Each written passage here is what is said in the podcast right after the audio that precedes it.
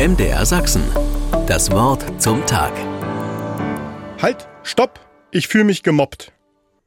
Diesen Ausspruch skandierend zieht eine kleine Gruppe um unsere Tochter die Straße aus der Schule nach Hause.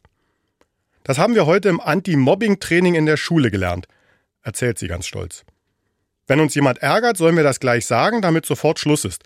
Oder wenn wir sehen, dass andere gemobbt werden, dann gehen wir dahin und helfen denen. Dann sagen wir, halt, stopp, hier wird nicht gemobbt.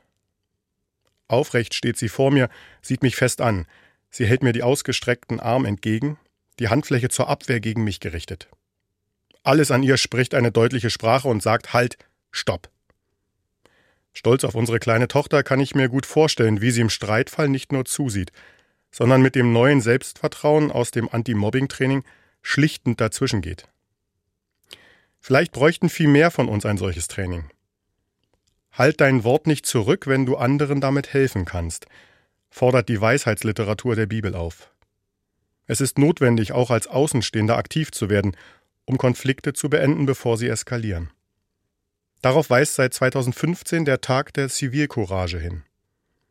Mit verschiedenen Aktionen rufen Polizei, Opfervereine und Hilfsorganisationen dazu auf, nicht wegzuschauen. Konflikte geraten immer dann außer Kontrolle, wenn alle wegsehen und niemand sich aktiv dafür einsetzt, sie zu friedlichen Lösungen für beide Seiten zu führen. Dazu braucht es die Zivilcourage. Dazu braucht es uns. Hilfreiche Worte und Gesten nicht zurückhalten, wenn wir damit anderen helfen können. Im Ernstfall eines eskalierenden Streites sollten nicht nur unsere Kinder wissen, was zu tun ist.